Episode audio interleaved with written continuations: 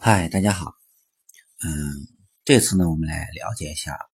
阅读的时候，我们普通人的啊这种阅读过程。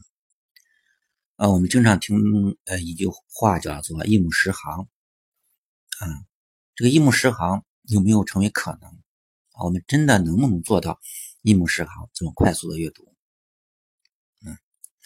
那首先我们来有一个词，我们大家都非常熟，就是叫“定睛一看”。就说定睛，为什么要定睛呢？就是我们的眼睛的聚焦，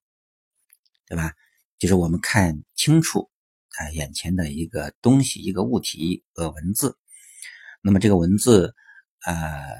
出现光线照射在上面，然后这个光线呢，通过我们的眼睛的角膜啊晶状体，对吧？然后在视网膜上呢，形成了这种一个清晰有效的图像。啊，注意，如果这个图像不清晰，那么这个图像进入啊，就说这个图像经过脑神经，对吧？传入到大脑的对应的区域进行处理的时候，这些不清晰的图像呢，就啊，实际上是啊，不能够获得足够的信息啊。好，这是说我们眼睛看到物体，然后进入视网膜，然后视网膜对大脑的这种信息的传递和处理。那么我们可以呃，按照你这个计算机啊，它对呃，就像我们手机的摄像头对吧？拍摄然后进行一个处理啊，这样的一个过程来理解。有大脑的处处理速度啊，和眼睛的这种输入有有效图像的这种速度呢，都是有限的啊。这个有限有这个生理特征的限制呢，就决定了我们的阅读速度啊，不可能无限的提高。嗯，一般的呢，当我们呃眼睛聚焦到啊，比如说一本书当中的某个字的时候，那么那个字那个聚焦点，它附近的图像呢，呃才能够进入大脑被有效的处理。当我们读书的时候，我们想一想啊，我们的眼睛，比如说是从左到右来扫描一行文字，这个扫描呢，它肯定不会是均匀的扫描，而是需要一个暂停，一个暂停。对吧？然后聚焦，然后跳到下一个位置，重新聚焦，再收起来，再跳跃啊，就是眼睛的转动啊，就移动，然后聚焦啊。那么这种聚焦呢，我们叫做 fixation，我们翻译过来叫一个注视啊。那么研究表明呢，每一次注视的时间是二百到二百五十个毫秒，也就是呃，我们可以这么理解，就是说这二百到二百五十个毫秒。眼睛摄入的数据量啊，它给大脑进行一次有效的处理，然后可以暂停啊，就是眼睛需要移动啊。那么在移动过程当中呢，它的数据是啊无法有效输入的，然后移动到下一个点啊，然后重新聚焦啊，重新注视啊，数据传递，然后处理，然后下一次移动，下一次聚焦啊，这是这样的一个基本的过程。那么从这个过程当中呢，大家可以理解到，就说我们眼睛的转动速度，它就是左右前后的啊，就是这样往左往右往上往下这种移动转动的速度，以及聚焦的速度，也就是说，只有两个速度会影响着我们的啊我们的阅读速度。所以说，我们呃常见的啊，就是我们考虑的就是来控制眼球啊转动的。啊，移动的速度以及它的准确性。这个准确性，我的意思是，你你眼睛的周边的肌肉拉着眼珠子啊 转转到某个位置的时候，那这个位置是不是你想要的那个位置？就它的准确性、精确性问题。啊，举个例子，嗯，生活当中，我们比如说我们的那种那种漂移在冰场上的那种控制，对吧？你想往左、往右，那么往左的时候多了，然后然后往右边一拐又多了。就是你总是找不准那个点，那么还有一种典型的现象就是，比如说老人和小孩，尤其是老人，你他用一个鼠标，呃，他就特别费劲，对吧？他拿那么一个僵硬的手手掌拿着一个鼠标，然后那个箭头你要点住那个那个按钮，左移右移左移右移移了半天，啊，移不到那点子上去，啊，累得满头大汗，是吧？那么这样它实际上就是一种肌肉的啊精细控制能力。就像外科医生，对吧？他做手术，那么他对这个手术刀的这种精确控制能力，啊，我们阅读的时候，我们眼睛的肌肉对于眼睛啊一动转动以聚焦的速度啊这种这种控制啊控制的这种精细控制就非常非常的重要。那么这方面呢，有很多软件都可以帮助我们训练啊，或者是帮我们来识别我们自己的这种啊眼珠移动和聚焦的速度嗯，比如说呃嗯后面我还要给大家推荐啊，就是 Elevate。这里面它会有专门的训练，比如说，嗯，我 首先呢可以调整单词的，比如在 iPad 上，它可以调整单词的出现的频率啊，比如说现在我选择是它是一个呃滑杆那就是滑杆我就滑最后滑动，呃，滑到这个位置是一百 WPM，WPM 是 word per minute，就是每分钟出现的。啊，单词的数量是一百，一分钟出现一百个单词。那然后这一百个单词，啊，这一分钟一百个单词这样的速度呢，随机的出现在屏幕的不同位置。啊，要求你眼睛距离屏幕一定的距离，然后你的眼睛呢就跟随这些单词来乱蹦，就像我们要打地鼠，啊，打地鼠是控制，就是训练你的一种反应嘛。那么它这个软件类似是说这个单词随机的。啊，在这个单词的不同位置随机的蹦出来，然后马上消失，下一个位置又蹦出来。那么你在头不动的情况下，你要快速的看到这些单词，并且呢，这些单词不是孤立的，它前后它是一个完整的句子，是几个句子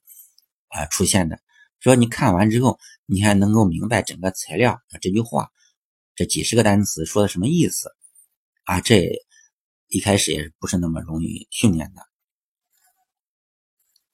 好，那重新的说一下这个训练的方法啊。我们了解以后可能碰到这类似的软件，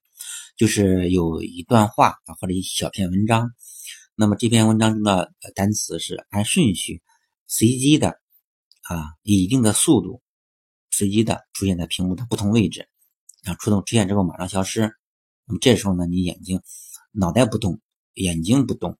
啊，就是通过眼睛呃眼睛呃眼睛是需要动的。啊，就是说，呃，总之就是你要眼睛，呃，眼睛的这种转动和移动，来快速的来聚焦到这个词，你看清楚它是什么，然后下一个词，下一个词，这样的话，整个句子你明白它的意思，进行，然后随着训练的提高，就速度可以提高，那你很快的来训练你的眼睛的灵敏度啊。那么除了这个注释，我们说 fixation，它的时间我们说是二百到二百五十毫秒。那么实实际上还有一个注释的这个广度，就是宽度问题，叫做 fixation span 啊。那么它的意思是说，在你聚焦的点中心两侧啊，那么它的视角为一般是一到二度。那我们一般可以看到八个有效字母啊，也就是说，我聚焦点两侧和眼睛之间的夹角是一到两度，我们能看到八个有效的字字母。如果我们可以把视角扩展到四到五度的话，我们实际上可以看到大约三十二个到四十个字母。但这个时候呢，它的视觉的敏锐度降低啊。那么也就是说，我们送到视网膜的这个图像比较模糊。虽然我们看到了三十二个到四十个字母，但是送到大脑之后可能无法有效的处理，比如说你看不清或者不理解。那么这。每个 fiction 呢，我们说它的一个移动啊，就是我们说大约是三十个毫秒，嗯，大约每次是一点五个单字，就是说呃，相当于说有一个 word 对吧？就是它的一个单字。那么呃，为了减少注释次数，比如说我们在看文章的时候，从左到右，我们希望能够减少注释的这个 fiction 的次数。然后呢，我们就不就可以加快阅读速度吗？那么这种训练我们称之为叫 sentence group，就是把呃句子分组叫句组。那么训练的时候呢，也就是说啊，不要看，就说我现在是一个聚焦点，下面我要看的时候，不要看下面那个单词，而是要往呃往后再移动多移动一点，移动到更远的地方，把焦点移动到更远的地方。那么。呃，常见的训练方法它是这样的，比如说有一一一本书你拿过来，或者 iPad 也可以。这篇文章你眼睛看的时候，眼睛要聚焦在呃书的中间，就那每一行的中间的位置，呃眼珠子左右不要移动，就是它聚焦点聚焦点不动，然后呢，呃从呃上往下看，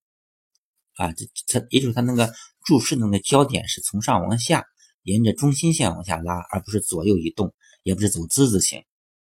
那么软件训练的时候呢，也是我们可以选择那个 WPM，就是每分钟啊出现的这个速度。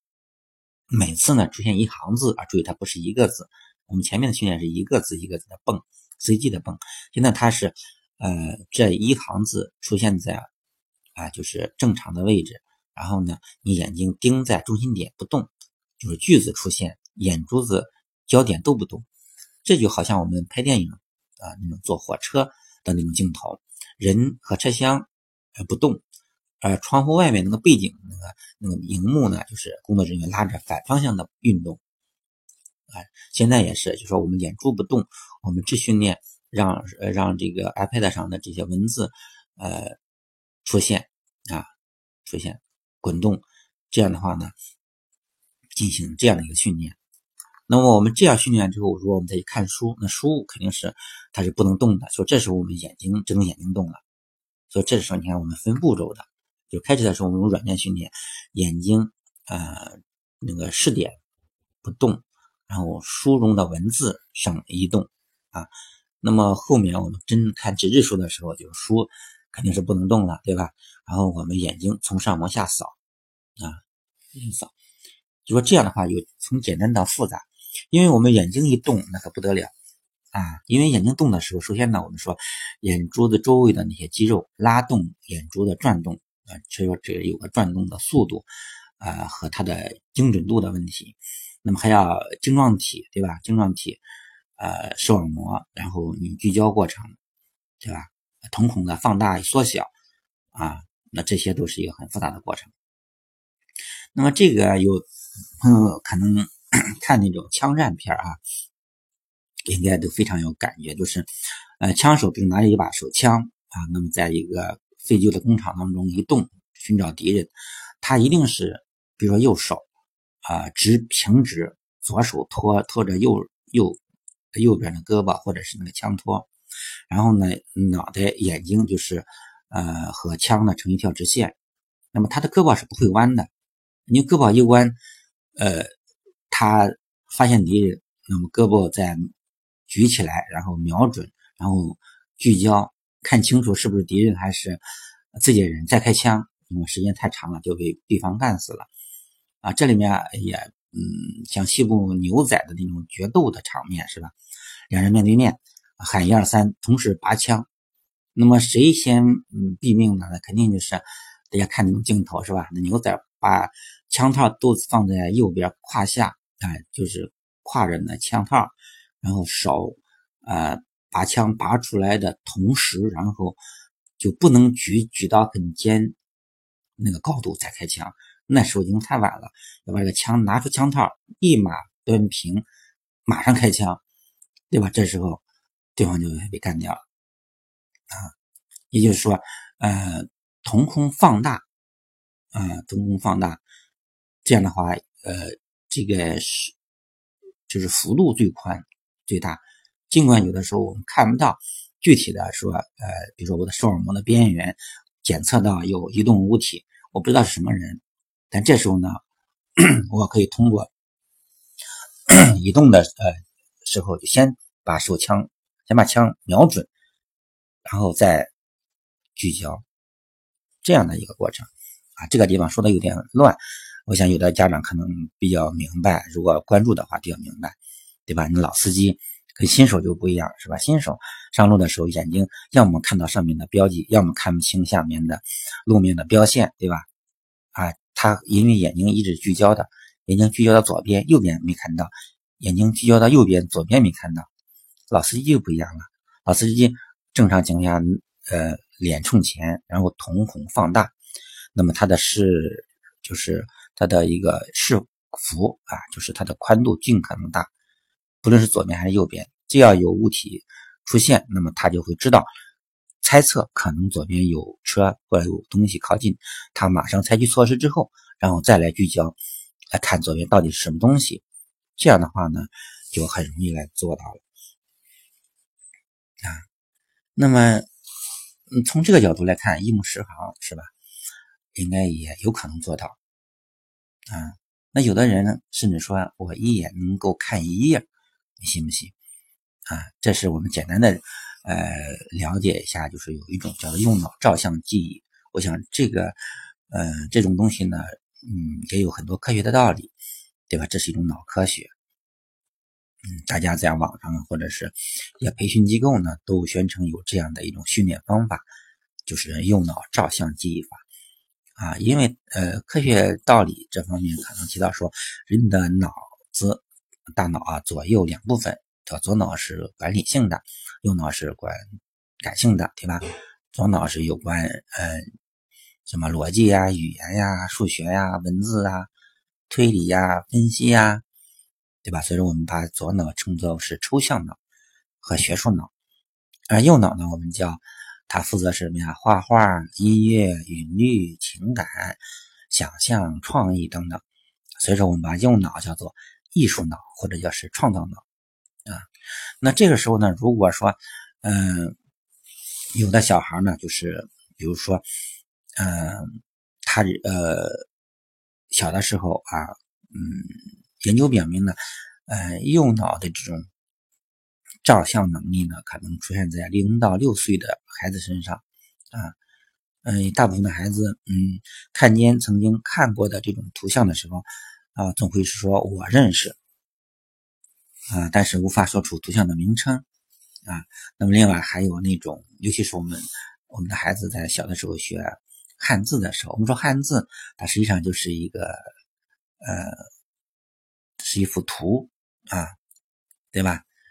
那实际说是孩子说在小孩认字的时候，就说我们说经常是大人说那种笔画简单的，像王啊、大呀、小啊，那么这些字就是笔画比较少。那么还有一种字比较多，像啊西藏的藏、警察的警这些词呢，有的家长认为说啊，呃肯定是笔画多的孩子认不出来，认得慢；笔画少的认得快。但其实不是这样的。啊，我们可以观察孩子，发现警察的警拿出来，他立马认出来了，因为他记的时候是按照图像的来记忆的，就是图像警察的警那么多笔画，给他的这种看到的这个图像呢，它的特征就越多啊，这样的话他实际上就是更容易记得。所以说，有的说三岁小孩认字两千、三千、四千是呃是可以做到的。是可以做到的。有小孩呢，他是靠记忆形状来认识汉字啊，这就是说他们这种右脑照相记忆。那也就是说，呃，用的如果你有幸哈能够训练达到这种右脑照相记忆的话呢，那么你看书的话，就是我打开一页，那实际上我就是照了张相，直接这个整幅图像送入大脑。啊，送入我们可以说理解为右脑，对吧？这样的话呢，就速度极快啊，并且还能够啊捕获到，就是就是我们大脑能够捕获的瞬间捕获到所有的一整幅图像的信息，它把图像存到大脑当中啊，那么然后进行信息的整合。那么这种右脑子的这种照相能力的训练和开发呢，啊，我们一般看起来觉得比较高大上啊，我们感觉离我们也比较远啊。嗯，很多嗯朋友可能觉得还是比较悬的啊。那么家里的孩子比较小的这种家长呢，呃，可以没事的时候关注一下这种用脑照相理论啊，以及相关的训练方法啊。也许不小心的时候呢，啊，你就培养出来一个啊可以使用用脑照相功能的这样的一个孩子，那对孩子这种将来的这种。阅读绝对是受益终生的事情啊！这个但是可遇不可求，